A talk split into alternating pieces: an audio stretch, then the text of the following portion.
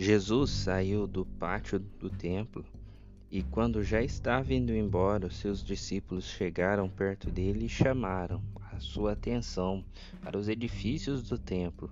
Então ele disse: Vocês estão vendo tudo isso? Pois eu afirmo a vocês que isto é verdade.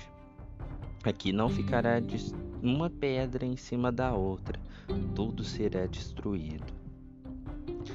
Jesus estava sentado no Monte das Oliveiras, então os discípulos chegaram perto dele e perguntaram em particular: Conte para nós quando é que vai acontecer todas essas coisas? Que sinal haverá de mostrar que chegou o tempo de o Senhor voltar e de tudo acabar? Jesus então respondeu: Tomem cuidado para que ninguém engane vocês porque muitos vão aparecer fingindo ser erro e dizendo: Eu sou o Messias, e enganarão muitas pessoas. Não tenham medo quando ouvirem o barulho de batalhas e notícias de guerras. Tudo isso vai acontecer, mas ainda não será o fim. Uma nação vai guerrear contra outra, um país atacará o outro em vários lugares Haverá falta de alimentos e tremores de terra. E essas coisas serão como as primeiras dores de parto.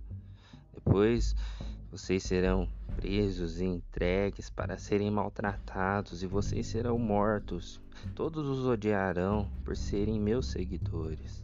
Nessa época, muitos vão abandonar a sua fé e vão trair e odiar uns aos outros. Então muitos falsos profetas aparecerão e enganarão muita gente. A maldade vai se espalhar tanto que o amor de muitos se esfriará. Mas quem ficar firme até o fim será salvo.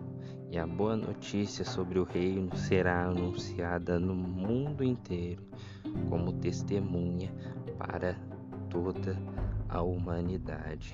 Então virá o fim. Livro de Mateus, capítulo de número 24, dos versículos 1 ao 14.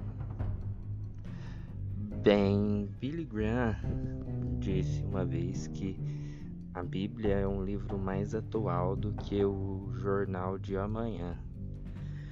E depois dessa citação que foi dita por ninguém mais, ninguém menos que o próprio Jesus, onde a gente viu aqui em Mateus 24, a gente, diante de toda a situação que a gente está, diante das notícias, dos telejornais, a gente não tem o que dizer, a não ser dar razão ao Billy Graham que tudo isso é verdade. E Jesus, quase dois mil anos atrás, já dizia o que nós estamos testemunhando hoje. E não é de hoje. O fato é que isso já era um relato do que estaria por vir. E eu fico. Eu acho curioso, sabe? Eu fico abismado em ver que ainda hoje tem crente que fica surpreso com o caos que a gente está vivendo, sabe? Porque quem conhece a palavra, quem conhece, quem caminha com Cristo, já viu isso em algum momento, mas as pessoas ainda assim não se lembram dessas palavras não sei porquê, acreditam mesmo que a gente pode viver no mundo de arco-íris, no mundo encantado, sendo que a gente está caminhando é pro caos, a gente está caminhando é pro pior, de fato, né? É literalmente se preparem pro pior. Mas tem gente que prefere se enganar, né? Achando que não, que tem jeito, né? Que tem... E assim, eu acredito muito nas pessoas, eu acredito muito no que a gente pode fazer para melhorar o mundo, pra gente melhorar o mundo à nossa volta. Eu não falo disso, mas eu falo de se surpreender com isso e achar que há um levante de Satanás contra o mundo, não que eu queira ser advogado do diabo aqui, mas é o próprio Cristo já dizia que isso aconteceria e seria necessário acontecer para que a palavra se cumprisse e ele viesse, ele retornasse. Então tudo que a gente está vivendo é faz parte do plano, faz parte de um plano maior. E hoje nesse episódio do Kairos Cash a gente vem para falar do caos, a gente vem para falar do, do que Jesus já nos alertava ali, mas vem também para trazer esperança. Bom, né, como vocês sabem, né, não se fala de outra coisa a não ser a guerra entre Rússia e Ucrânia. E eu não sou cientista político, não entendo tanto de geopolítica assim. Eu, mas eu consumi vários conteúdos. Um que eu recomendo que é muito bom foi a live que o Casimiro na Twitch fez com o professor de geopolítica. Está disponível no YouTube. Eu vou colocar o link na descrição aqui do episódio, que é muito bom para você entender se você não tem nenhum conhecimento sobre a situação né, de Ucrânia e Rússia, para entender o que, que aconteceu ali, enfim. Fato é que independentemente das motivações, das razões, pessoas estão morrendo, Pais estão se despedindo de suas famílias pela última vez, mães perdendo filhos. É uma tragédia, a guerra é um horror. Né? O fato é que ninguém se beneficia disso a não ser os próprios poderosos que estão sentados nas suas cadeiras, protegidos nos bunkers, por homens armados até os dentes que morreriam em prol desses velhos que não fariam nada para melhorar, que não fazem nada para melhorar a vida das pessoas. Pois bem, enfim, isso é só mais uma situação de guerra, né? Que a gente vê, que a gente vê com os nossos olhos. Igual eu, com 26 anos de idade, quando eu nasci, teve uma outra grande guerra que tomou é, o leste europeu, que foi a guerra da Bósnia e Croácia, a própria Bósnia e Herzegovina, todos esses países aí foram muito prejudicados por conta dessa guerra. Depois eu vi a guerra do Afeganistão ali em 2001, 2000, Vi também a guerra do Iraque em 2003 e me lembro assim, porque sempre foi tive uma memória muito boa, eu me lembro desses conflitos aí com a Rússia, com a Geórgia, né, até mesmo a Ucrânia, né, a anexa, a, quando a Crimeia foi anexada em 2014. Então, esses conflitos no mundo todo, né, Ano passado a gente testemunhou ali o horror que foi a retomada do Talibã e as pessoas fugindo, o desespero. Então a gente está imerso a esse tipo de notícia, esse tipo de questões, de tensões. Tem a guerra em Israel e Palestina que vivem de altos e baixos, mas é uma guerra contínua que é um verdadeiro toma lá da cá há muitos e muitos anos. Enfim, a guerra por todo lado. E graças a Deus a gente vive num país onde não tem esse tipo de tensão bélica. O Brasil sempre se destacou muito pela sua diplomacia. Tanto é que o, um dos primeiros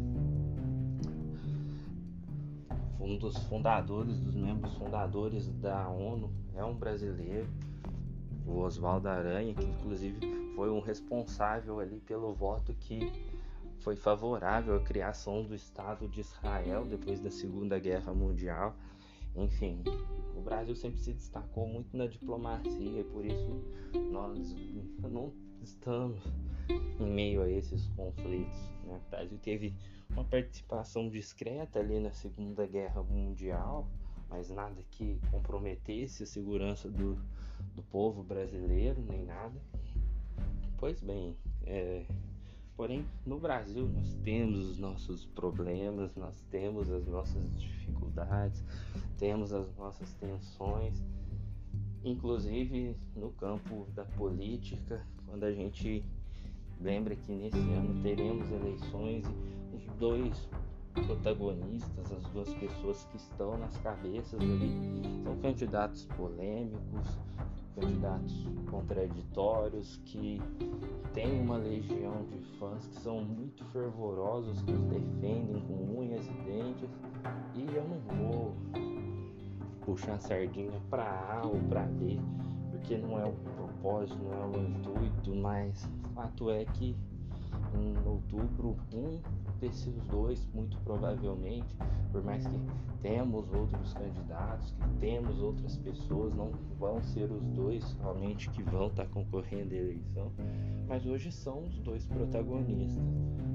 E um deles vão tá, vai estar tá chegando ao poder para alegrias de uns e tristezas de outros, com isso cria-se muito um, um, cenário de incertezas e de insegurança para o nosso país, porque se o Bolsonaro ganhar, qual vai ser a postura dele daqui para diante? Vai ser uma continuação desse governo ou não?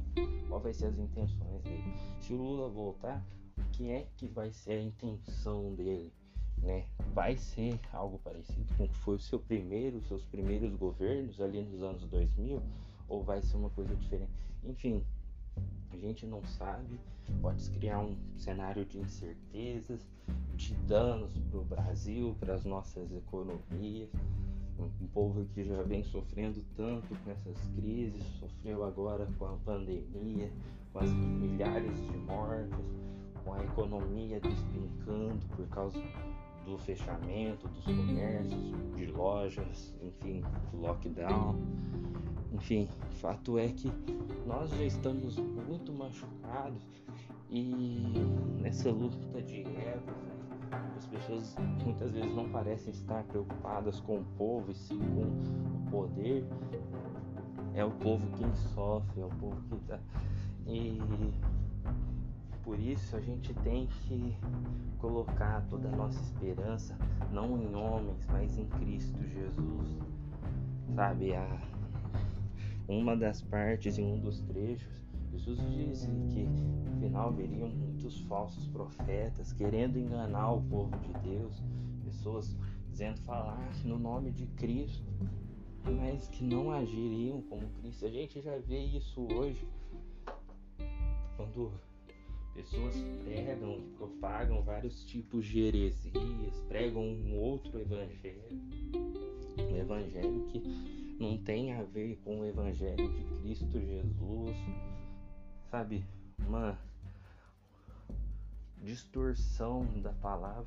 E muitas vezes, em meio a esses momentos caóticos, as pessoas se apegam, colocam a sua esperança nesse tipo de coisa, nesse tipo de palavra que não é a verdade, que não é um verdadeiro evangelho, que não tem a ver com Cristo Jesus, causa disso pessoas se perdem, por causa de uma falsa doutrina, de um falso ensinamento, as pessoas se perdem. Então, o que meu convite é a gente lembrar que Ele é quem está sentado no trono, que é Cristo que tem o poder. Pode ser o Lula, pode ser o Bolsonaro, seja quem for que estiver no trono, que Jesus vai estar reinando, sabe? Paulo falava, Paulo pregava o evangelho nos tempos de Nero. Nero, um cara que simplesmente ateou fogo sua própria cidade. E eu não vejo nenhum político, por pior que seja, que seja comparável ou pior do que Nero nesse cenário atual. Acho Nero seria pior até mesmo do que o próprio Putin, o cara que manda tirar fogo as próprias cidades. É um, uma pessoa completamente tomada por Satanás. No entanto, mesmo diante do governo de Nero, Paulo não temeu, porque ele tinha confiança em Cristo Jesus. Então, isso é muito forte, sabe? É, que a gente coloque as nossas esperanças, não no momento, não na situação, a gente ainda está muito machucado, a gente ainda está muito por causa da pandemia que Agora em março faz dois anos desde que a gente foi para casa, né? que a gente ficou meses e meses isolado em casa, sem ver muitos amigos, sem sair, sem passear, sem fazer as coisas. Agora que a vida meio que voltou ao normal, mas a gente ainda precisa usar máscara, ainda tem distanciamento, então ainda não é como era antes, né? E, e aí com todas as sequelas ainda, a gente vive esses cenários de incertezas, porque a guerra gera certezas econômicas também, e uma economia que já está tão debilitada, tão abalada por causa da pandemia, pode piorar, e aí depois tem as incertezas das eleições presidenciais, que quem ganhar, quem perder, a economia pode se mover por conta disso, em razão disso também. Então é complicado. Mas como eu disse que Paulo viveu no tempo de Nero, que foi simplesmente um dos governantes mais perversos que habitaram sobre a face da terra, mesmo em meio àquele cenário, Paulo disse uma coisa na qual tal como esse capítulo 24 de Mateus, como, como disse Jesus, que é muito atual, que Paulo disse também é muito atual. Onde em Romanos 12, 12, Paulo diz: Alegrem-se na esperança, sejam pacientes na tribulação e perseverem em oração é muito curto, é muito objetivo e direto o que o apóstolo diz nesse capítulo. Então, independentemente da situação, independentemente de quem foi eleito presidente em outubro, do valor da gasolina, as consequências da guerra chegarem aqui no nosso continente, alegrem-se na esperança de que o nosso mundo não é esse, de que a nossa pátria não é essa, mas que há um reino que espera por nós, uma nova Jerusalém, uma nova morada, que em breve estaremos com Cristo Jesus. Sejam pacientes na tribulação. Lembrem-se que ainda não é o momento, mas com os olhos fixados em Jesus, autor e consumação da nossa fé, a gente vai suportar o que for necessário, tais como os mártires da fé suportaram a tortura, suportaram tudo, como Jesus dizia também em Mateus 24, que muitos seriam perseguidos por amor em nome de Cristo. Então a situação vai piorar muito ainda, porque ainda a gente vive num tempo, num tempo num país, num lugar onde é possível louvar a Deus, onde é possível pregar o Evangelho, mas haverá um tempo que haverá essas perseguições também. Mas perseverem, sejam pacientes nessa tribulação e perseverem em oração. Orem, orem continuamente, orem sem cessar. O Senhor estará conosco e nos livrará de todo o mal em nome de Jesus. Espero que esse podcast tenha sido bom, tenha te encorajado, tenha te animado mediante esse cenário de tantas incertezas, né?